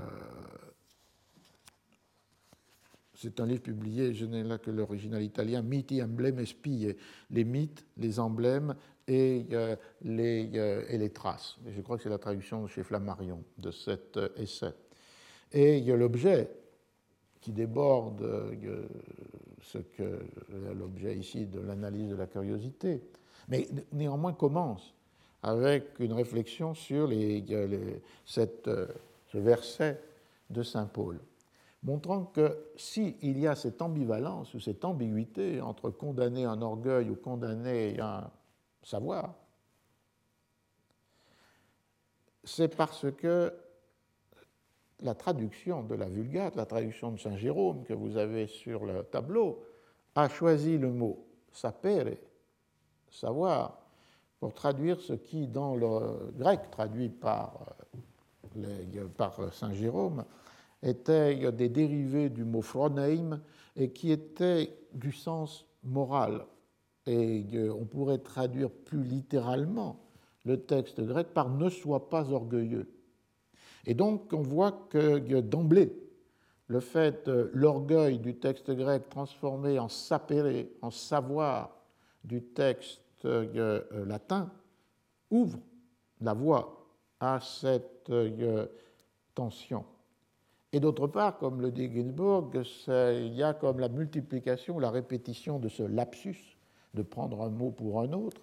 Euh, il donne l'exemple de saint Ambroise, dans le cas de saint Ambroise, ce qui est même transformé, c'est l'adverbe altum en alta, c'est-à-dire les choses élevées. Alors que dans l'original même de la traduction de, Saint Jérôme, il y a cette euh, utilisation de l'adverbe. et qui réveillait à cette idée d'un un savoir haut, exagéré, ostentatoire, alors que si on remplace par alta, ça devient évidemment le savoir des choses les plus hautes, donc des choses réservées, des savoirs prohibés. Et d'autre part, l'idée que euh, dans euh, Ambroise, sapere est l'équivalent toujours de skire, c'est-à-dire savoir, science, alors qu'une autre voie possible était euh, la, voie de, la, de la traduction par sagesse. Alors du coup, à partir du choix de sapere par la traduction de la Vulgate et à partir des interprétations qui vont renforcer cette idée qu'il y a là un savoir prohibé, et donc, si on veut l'avoir, c'est un désir condamnable, euh, on voit qu'il y a à travers toute la période 16e, 17e, une tension entre ceux qui résistent à cette dérive, ceux qui se rendent compte qu'il faut revenir à l'origine du texte grec ou à la traduction de sapere d'une autre manière que par savoir, c'est-à-dire euh, à considérer qu'il faut porter l'accent sur euh, euh, la dimension de condamnation de l'orgueil et non pas du désir de la connaissance. C'est le cas d'Erasme, par exemple. Erasme, d'ailleurs, dans sa propre traduction de la Bible, n'emploie pas le mot dans la traduction du Nouveau Testament, n'emploie pas le terme s'appairait, et plusieurs fois il revient sur l'idée qu'il n'y a rien là contre le savoir, l'érudition, l'enquête, mais que la condamnation était celle d'un orgueil de ceux qui se croient élus pour toujours, euh, euh, même si leurs œuvres n'est pas en accord avec euh, cette élection. J'ai regardé les traductions anglaises de, du, 16, du 17e, 16e et début 17e siècle. Là, il y a une série importante que l'on peut suivre, qui, est, qui commence avec la traduction, sans parler de Wycliffe, mais la traduction de Tyndale en 1526, la traduction de ce qu'on appelle la Bible de Genève, c'est-à-dire en anglais à Genève par des pasteurs euh, euh, anglais, ou bien la grande traduction de la Bible du roi Jacques en 1611. Dans toutes ces traductions, le, le, verset devient Be not I-minded.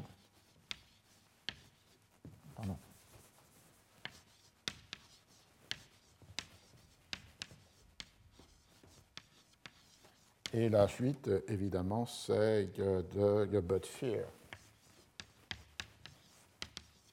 Il y a une stabilité depuis la traduction de Tyndale jusqu'à la Bible du roi Jacques.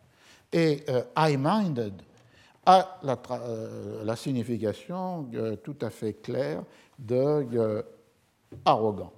Lorsqu'on regarde les exemples contemporains de ces traductions dans le Oxford English Dictionary, les exemples d'emploi renvoient avec des séries sémantiques qui sont high-minded,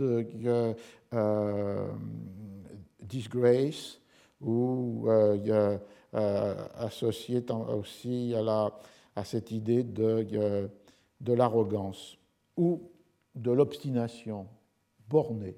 Donc, high-minded a ce sens moralement négatif de cette idée d'une arrogance obstinée. donc on voit bien qu'il s'agit de introduire dans la traduction en anglais du verset quelque chose qui a à voir avec une condamnation morale.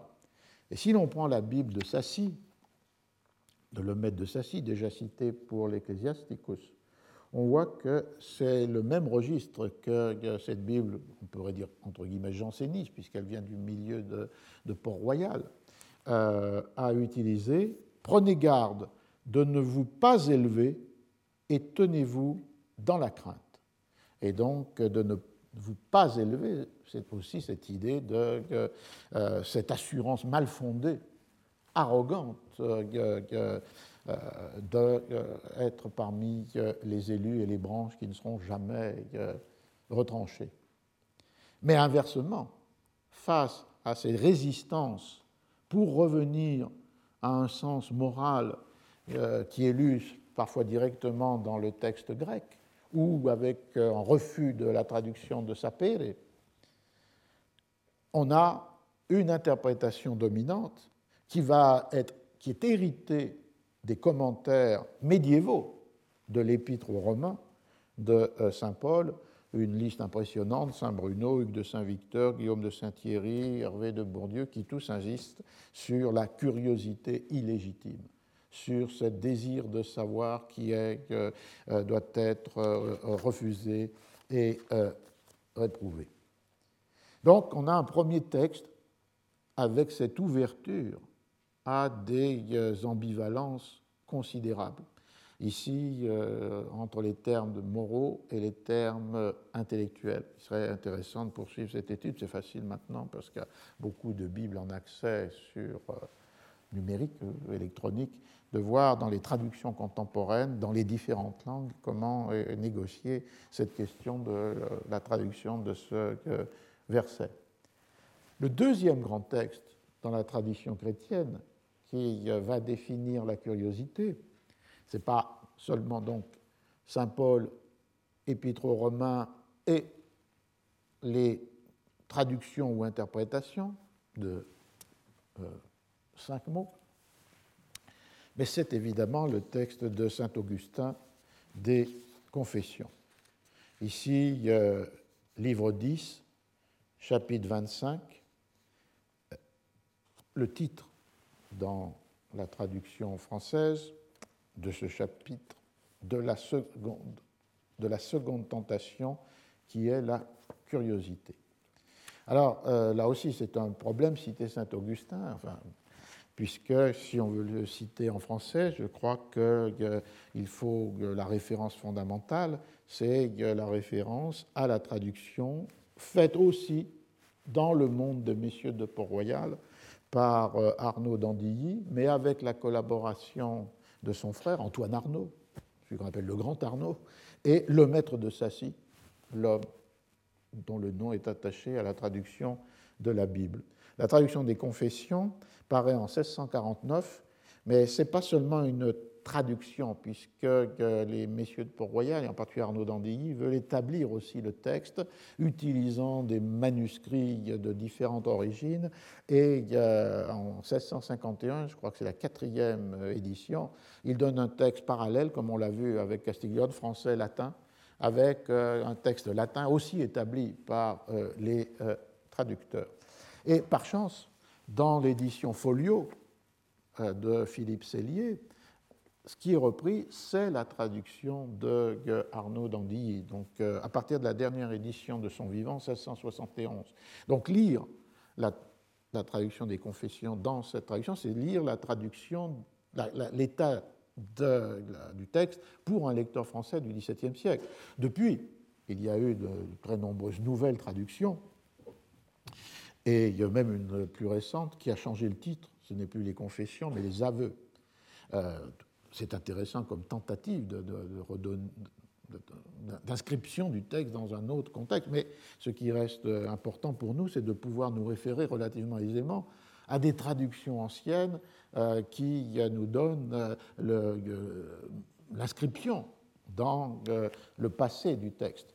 Et souvent c'est difficile parce que même quand les, éditions modernes par exemple, euh, quelquefois anciennement dans la Pléiade ou dans, euh, euh, des livres de poche. Je ne parle pas des, confessions, là, mais d'autres textes. Très souvent, il y a comme une matrice qui est la traduction ancienne, mais qui est assez profondément révisée, transformée. Vous vous rappelez que c'est le cas de l'édition de poche de Castiglione, où la matrice est évidemment la traduction de Gabriel Chapuis de 1580, mais en même temps, l'éditeur et le euh, français euh, a modifié un certain nombre de mots, y compris la traduction de Sprezzatura.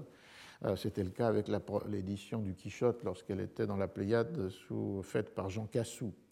Mais ici, non, le texte est respecté, est très précisément respecté, avec le respect de la ponctuation, avec le respect des capitales, des lettres capitales dans le cours des phrases, la seule modification, et on peut la comprendre, c'est une modification des graphies qui permet une lecture plus immédiate pour un lecteur euh, contemporain. Mais donc on peut s'appuyer sur cette euh, traduction pour entrer dans euh, la manière dont Augustin traite de la curiosité. Alors il faut savoir que le livre 10 est tout entier, après les premiers livres qui étaient des livres sur les récits de son jeunesse, de son adolescence, est un livre dans lequel, euh, dit Augustin, Seigneur, je me présente devant vos yeux pour vous confesser mes misères et vos miséricordes. Vos miséricordes, parce qu'à partir de ce livre 10, euh, c'est un Augustin converti euh, qui se confesse à Dieu, qui fait des confessions à Dieu, un Augustin baptisé.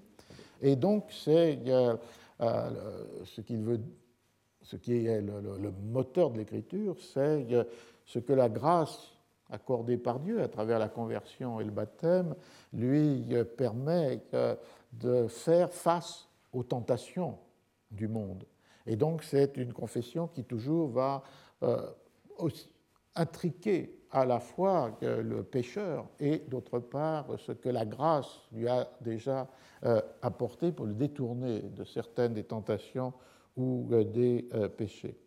C'est un livre très important puisque d'un côté il y a tous les premiers chapitres qui sont consacrés à la mémoire et c'est ce texte-là que Paul Ricoeur, dans son grand livre Mémoire, Histoire, oublie, a euh, longuement, largement commenté. Et après avoir discuté de la mémoire, euh, Augustin se déplace vers les tentations. Et pour lui, il y a trois ordres de tentations, la volupté, la curiosité et l'orgueil. Euh,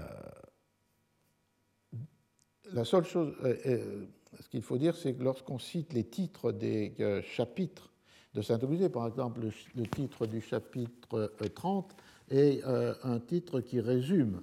Il s'examine sur les trois tentations de la volupté, de la curiosité et de l'orgueil. Il commence par celle de la volupté et traite premièrement de ce qui regarde la chasteté. Ceci n'est pas dans le texte d'Augustin, c'est dans la traduction d'Arnaud d'Andilly.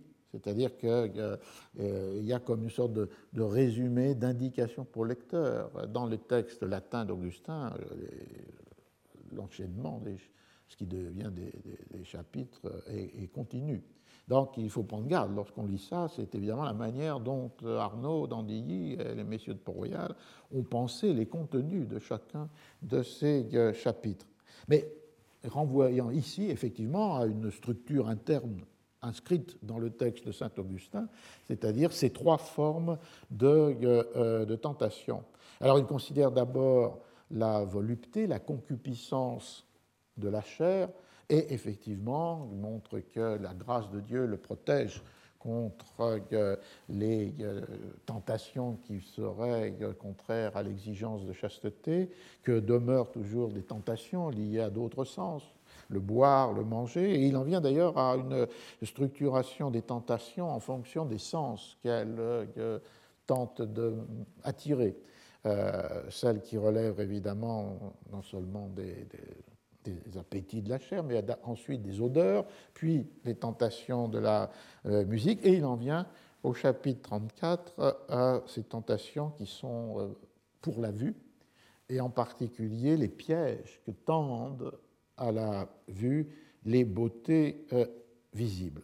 Et c'est avec cette discussion sur la vue du côté de la concupiscence de la chair, en un certain sens, c'est-à-dire les pièges que la beauté tend, qu'il bascule à la deuxième forme de euh, tentation, mais elle aussi liée à, la, euh, à cette question de l'œil, de la vue et qui est celle de la curiosité, puisqu'elle est désignée comme la concupiscence des yeux et pas plus comme la concupiscence de la chair.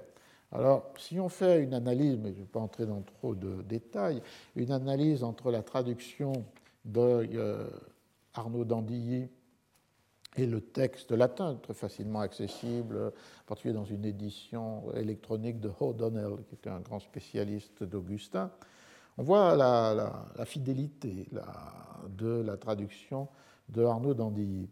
Parce que la seconde tentation, donc si on admet que la première c'était la volupté de la chair, la seconde c'est la concupiscence des yeux,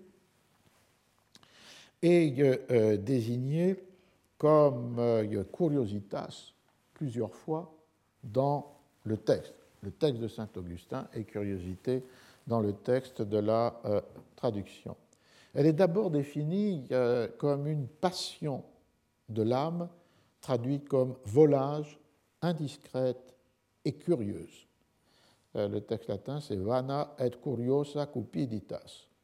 Donc c'est une passion de, l'âme qui, euh, sous les apparences, sous le voile de la science, de la connaissance, est en fait l'exercice d'une curiosité indiscrète et vaine.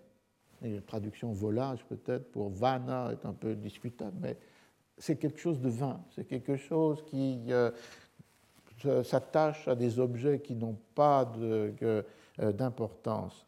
Et cette curiositas, le mot apparaît, est euh, plus périlleuse encore que la concupiscence de la chair.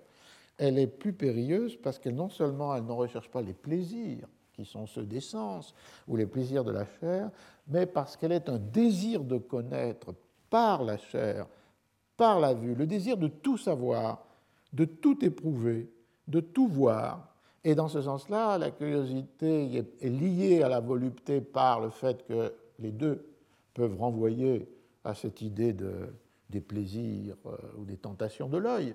Mais elles sont différentes parce que la, euh, la volupté s'attachait à de beaux objets, alors que la curiosité peut euh, privilégier ce qui est des sujets tout contraires se porter aux choses fâcheuses et désagréables, non pour en ressentir de la peine, de la douleur, mais par le désir qui la pousse à vouloir tout savoir, tout éprouver.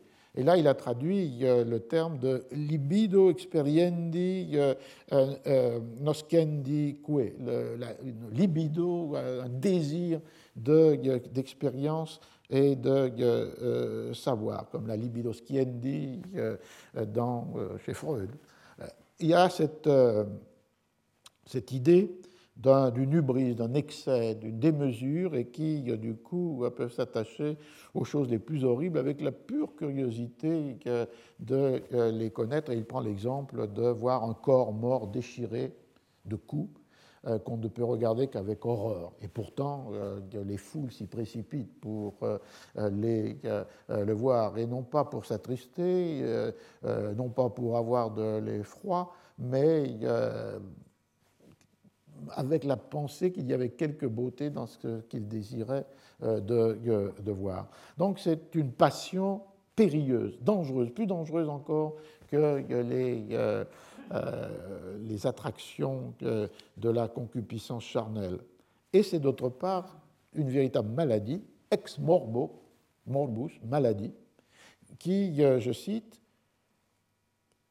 pousse à rechercher des secrets cachés de la nature qui ne nous regardent point, qu'il est inutile de connaître et que les hommes ne veulent savoir que pour les savoir seulement.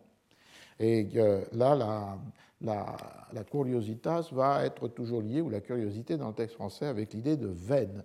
Il s'agit d'une vaine curiosité, de vains amusements, de vaines pensées. Et euh, on retrouverait bien le Covarrubias, puisque le texte latin d'Augustin était vanacura, une attention inutile, une attention vaine. Donc, comme euh, cura curiositas, sur le même registre euh, sémantique. Donc, premier élément de cette curiosité, c'est sa vanité, l'inutilité des objets auxquels elle s'attache. En même temps, du coup, elle devient divertissement et danger. Elle devient divertissement, passer le temps à observer, scruter ce qui est inutile. Et euh, Augustin prend une série d'exemples. Regardez un, un chien qui court après un lièvre. Regardez dans la maison un lézard qui prend des mouches. Regardez une araignée qui enveloppe ses mouches dans ses filets.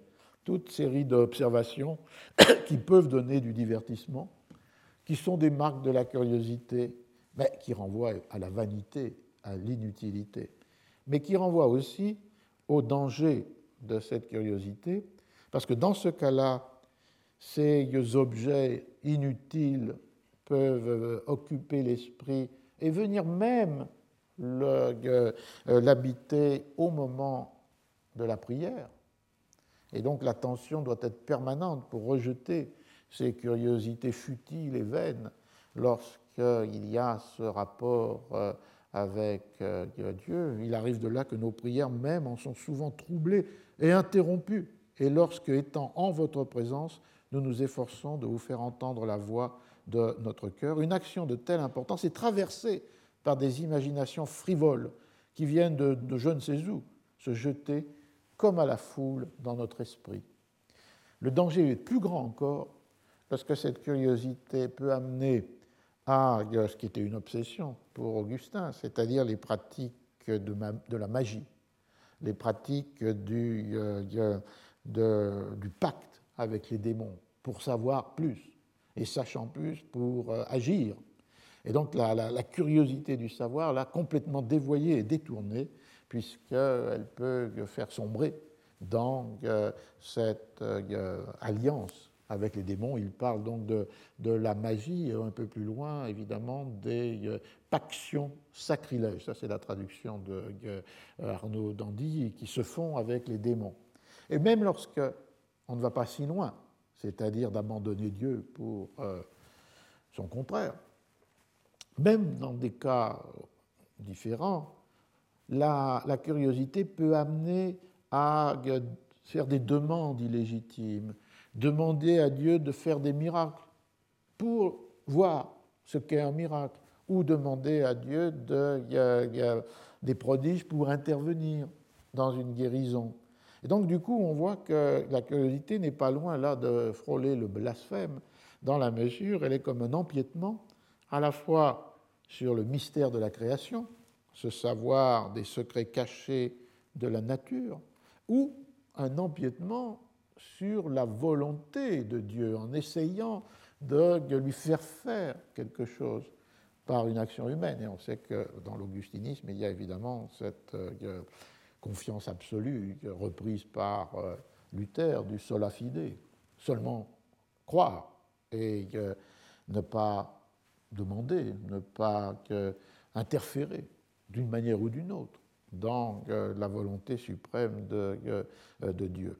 Donc, ce texte-là va servir de socle, le texte de Saint Augustin, pour les condamnations de la curiosité, curiosité portée vers des secrets cachés de la nature, curiosité dangereuse pour le chrétien, puisqu'elle fait habiter son esprit par des imaginations ou des futilités, parce qu'elle peut que le conduire à oublier la toute-puissance de Dieu et à vouloir euh, infléchir les euh, décisions du Créateur, et aussi euh, périlleuse parce qu'elle est toujours menacée de cette proximité avec la, avec la, avec la magie. Ceci étant, de la même manière que l'on a pu voir dans l'interprétation du Noli altum sapere sed timere, cette lecture qui va être faite des confessions entraînant la curiosité tout entière du côté euh, de la maladie, morbus, du vice, d'une passion dangereuse de l'âme, et dans les confessions, sinon contrebalancées, mais associées avec ce que l'on voit au euh, euh, livre 11, c'est-à-dire au livre suivant, qui est la nécessaire, la désirable connaissance des choses sacrées. Et euh, messieurs de Port-Royal, ou Arnaud Dandilly, avaient intitulé le chapitre 2 du livre 11 Il demande lumière à Dieu pour entrer dans l'intelligence de ses saintes écritures. On voit ici, c'est un thème aussi très augustinien, la lumière. La lumière dont il est question, elle n'est pas une euh, lumière euh, corporelle, elle est euh, la lumière qui est donnée par Dieu même à ceux qui ne voient pas. Et dans le livre 30, dans le chapitre 34 ceux qui sont éclairés par la lumière, ce sont au premier chef des aveugles, Tobie, Isaac, Jacob. Donc c'est cette lumière divine qui n'est pas la vue ordinaire, la vue qui voit la beauté des, choses sensibles, qui va être le guide pour amener le chrétien à la connaissance des secrets qui sont déposés dans la Sainte Écriture. On le voit très bien dans ce chapitre 2, lorsque c'est un peu long, mais Seigneur, ayez pitié de moi et exaucez mon souhait, puisqu'il me semble qu'il n'a pour fin rien de terrestre, qu'il ne recherche ni l'or, ni l'argent, ni les pierres précieuses, ni les meubles magnifiques, ni les honneurs, ni la puissance, ni les voluptés des sens, ni même les choses nécessaires au corps durant cette vie voyagère que nous passons dans le monde et qui, selon vos promesses, nous doivent être données comme par surcroît lorsque nous cherchons votre royaume et votre justice. Voyez, mon Dieu, d'où procède mon désir. Les impies m'ont raconté leur plaisir, mais ils n'ont rien qui égale votre loi. Voilà, Seigneur, d'où procède mon désir. Regardez-le, Père Tout-Puissant, considérez-le, approuvez-le. Faites par votre miséricorde que je trouve grâce en votre présence, afin que les secrets de vos saintes écritures me soient découverts lorsque je me forcerai de les entendre. Et un peu avant, il avait pris une, une image, une métaphore pour cette demande, qui est une demande d'une lumière divine qui aide à la connaissance des choses cachées, mais qui sont inscrites comme mystères dans les Écritures. Accordez-moi quelques-uns de ces moments pour pouvoir méditer les secrets de votre loi, et ne fermez pas cette sainte porte à ceux qui frappent pour y entrer, puisque ce n'est pas en vain que vous avez voulu que l'on ait écrit ce grand nombre de livres voilés de tant de mystères. Ces forêts sacrées n'ont-elles pas des cerfs qui s'y retirent, qui s'y promènent, qui y paissent, qui s'y reposent et qui y ruminent Ô mon Dieu, achevez d'illuminer mon esprit et de me révéler ses connaissances. On voit donc que là, il n'y a pas de savoir prohibé. Il y a le fait que les mystères de, euh, de Dieu doivent être portés à la connaissance, mais à travers cette démarche qui, considère, qui consiste à déchiffrer ces mystères dans les livres de Dieu, c'est-à-dire les Écritures, laissant peut-être l'autre livre, la nature, de côté, puisque là, le danger pourrait naître d'une euh, connaissance euh, illégitime, démoniaque ou euh, magique. Et guidé par cette lumière, le chrétien, Augustin, peut, doit, demande à s'approcher des euh, euh, euh, mystères. Et c'est l'objet du livre 11 où il s'agit bien de connaissance de ces mystères, connaissance des mystères de la création du monde et connaissance des mystères du temps. Et c'est un autre livre fondamental pour l'analyse ou l'histoire de la notion même de temps, avec deux précautions deux limites. Bien sûr, la nécessité d'écarter des questions ridicules inspirées par la curiosité lorsqu'elle est mal placée. Par exemple, demander ce que Dieu faisait avant qu'il ait créé euh, euh, le monde.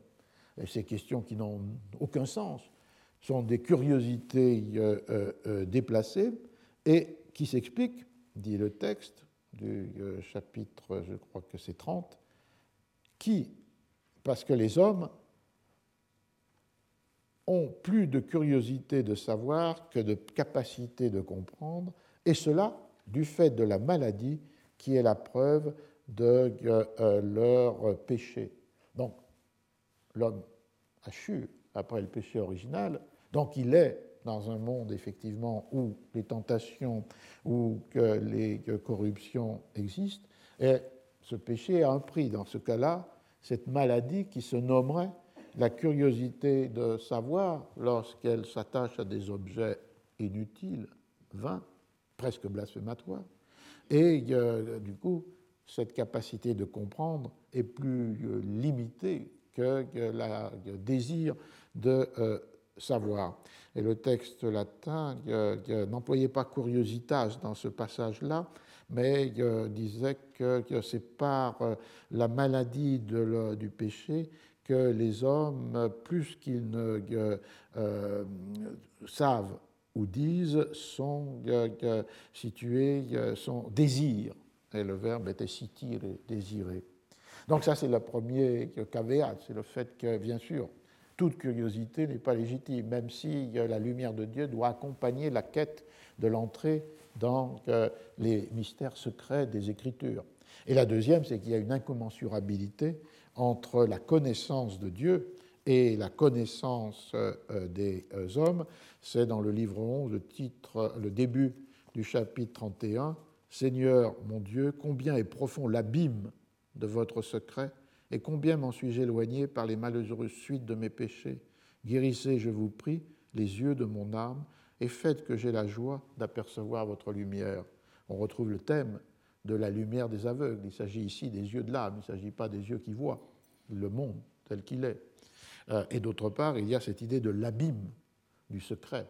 Donc, cette connaissance des mystères, euh, d'emblée, Augustin la situe dans cette incommensurabilité entre la connaissance qui est celle de Dieu et la connaissance que, l'homme peut avoir des mystères de Dieu. Mais une fois posées ces deux limites, la curiosité vaine et l'incommensurabilité de la connaissance de Dieu et de l'homme, le chemin est ouvert pour cette entrée dans la connaissance des mystères. Donc le texte ne peut être réduit avec le livre 10 à la condamnation de la curiosité, sans plus, la curiosité de savoir les choses euh, cachées de la nature.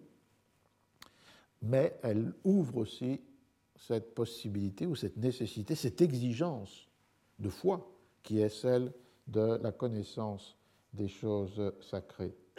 Alors, pour terminer, un mot sur l'emploi de curiositas dans le texte euh, euh, d'Augustin. Ici, il y a une très grande, à quelques exceptions près, quelquefois, euh, Augustin n'emploie pas le mot curiositas comme on l'a vu dans le cas de d'une périphrase ou d'une phrase pour désigner cette curiosité malvenue qui est liée à l'homme pécheur et qui est donc un de ces prix qu'il doit payer pour le, pour, le, pour le péché. Mais en général, il y a une parallèle très, très dense, exacte, entre l'apparition de curiositas dans le texte latin et la traduction par curiosité par euh, Arnaud d'Andilly. Alors les spécialistes ont remarqué premièrement que curiositas comme nom, comme substantif, en particulier donc M. O'Donnell dans des commentaires à cette euh, édition électronique du texte latin, était un mot plutôt rare dans le latin classique. Le seul pratiquement à l'employer, euh, c'est Cicéron. Et euh, l'entrée dans le latin est plus tardive avec Apulée, avec Tertullien. Le mot curiositas, donc, euh, euh, est d'un emploi relativement récent dans euh, sa généralisation. En revanche, l'adjectif curiosus, curiosa, est présent, fortement présent dans le latin classique, avec l'ambivalence du sens. Si vous ouvrez le vieux Gaffio, vous voyez d'un côté curiosus c'est celui qui a du soin, qui est soigneux dans des recherches. Et dans des recherches, les deux exemples qui apparaissent dans les, entrées, il y a l'exemple choisi par euh, Gaffio, c'est les recherches en histoire, et je crois que c'est une citation de Pline, ou les recherches en médecine. Donc euh, il y a ce sens de curiosus comme celui qui met de l'attention, qui met du, soin euh, pour que les recherches soient exactes qu'elles soient pertinentes, qu'elles soient euh, fidèles à leur objet. Et deux domaines, l'histoire, la connaissance du passé, la médecine, la connaissance des corps. Et en même temps, on voit apparaître d'autres registres d'emploi qui vont dans le sens euh, augustinien euh, du chapitre 35, c'est-à-dire une curiosité condamnable. Par exemple, un, exemple tiré du Definibus de Cicéron. Désirer tout savoir sans choix doit être regardé comme le fait d'une pure curiosité. Et ici, évidemment, le sens est euh, négatif. Et ce sens négatif va euh, se euh, renforcer dans ce sens de indiscrétion, de sens vétilleux, sens de insistance lourde et mal, malvenue dans la recherche, va se, exister dans des substantifs qui ne sont pas curiositas comme une qualité ou un défaut, mais qui sont curiosus, euh, euh, enfin, euh, pardon, qui sont, oui, curiosus, pris comme un nom. Et dans le cas de Suétone, c'est un espion. Et dans le cas du code de Théodose, c'est un agent de la police secrète. Donc on voit que curiosus, quand on substantive l'adjectif, prend ces significations d'une inquisition, euh, d'un savoir dérobé, euh, euh, d'un secret conservé à travers cet usage d'espions ou de membres de, la police. Alors je terminerai avec une dernière instance qui reprend cette tension. C'est le dictionnaire euh, du vocabulaire de l'Académie de la Crusca, donc qui est publié en 1612, une année après Covarrubias. Et la curiosité, dans la voie curiosité, est tout à fait négative. Je traduis un désir désordonné de savoir en écoutant ou en regardant et en éprouvant des choses dommageables et inutiles, ou des choses périlleuses et inutiles. Ce vice est appelé curiosité. C'est quand l'homme met tout son soin à des choses dont il n'a aucun profit, dont il ne tire aucun profit, et il y met aussi tout son entendement. C'est cette idée de disordinata vaghezza, vaghezza dans le sens du, désir, parce que c'est un mot qui peut désigner aussi le désir euh, amoureux, mais disordinata et le renforcement des choses qui ne sont pas seulement inutiles, mais qui peuvent être périlleuses, avec l'idée de euh, euh, euh, cette phrase qui est sperimentando cose disutili. Et ensuite, vizio, c'est un vice. La nuance dans le vocabulaire de la Crusca vient lorsqu'on lit l'article saputo, savant, et qui apparaît au moins partiellement, un peu comme la correction de Covarrubias. Il y a un, sens, euh, il y a, un, bon sens ou un mauvais sens, puisqu'il est dit, il y en a certains étudient pour savoir, per sapere. Et ceci, cette étude est curiosité. Mais il y en a d'autres qui étudient pour passer pour savant, pour être euh, désigné, nommé, loué, et ceci est vanita, et ceci est la vanité. On voit avec ce petit exemple, puisque là la définition est assez sèche, euh, qu'il euh, y a ce mouvement permanent de va-et-vient, de affirmation d'une signification, de la correction apportée à cette affirmation, dans le cas des dictionnaires, euh, dans le cas de Covarrubias, c'était une affirmation plutôt positive, mais corrigée puisqu'il y a, on peut prendre le mot en mauvaise part. Dans le cas de la Crusca, c'est une affirmation négative, mais dans l'article Saputo, on voit qu'on pourrait aussi définir la curiosité comme ceux qui étudient euh, pour euh, le savoir, ou bien à l'inverse, dans le texte matriciel d'Augustin, une définition au chapitre 35 de la curiosité comme passion condamnable, comme maladie de, euh, de, l'esprit, comme péril qui éloigne de la, foi, et en même temps, au livre suivant, le fait que, euh, ce désir de savoir, qui n'est plus nommé curiosité, mais qui correspond à ce qui est l'enquête, l'investigation, la recherche, avec la lumière de Dieu, doit pénétrer y compris les euh, mystères sacrés tels qu'on peut les euh, déchiffrer dans, dans l'Écriture. Et c'est ce cadre-là, c'est ce cadre contradictoire, fait de tension, qui peut nous servir pour une analyse plus poussée, plus avant de euh, la notion de curiosité, que je continuerai la fois prochaine, et euh, en particulier de passer des définitions des dictionnaires aux séries sémantiques dans lesquelles la curiosité se trouve euh, située. Et par exemple, dans le cas espagnol, mais pas seulement, que je voudrais reprendre comment la curiosité va se trouver liée avec la notion d'oisiveté. Et curiosité et oisiveté vont s'associer dans la référence à la euh, lecture.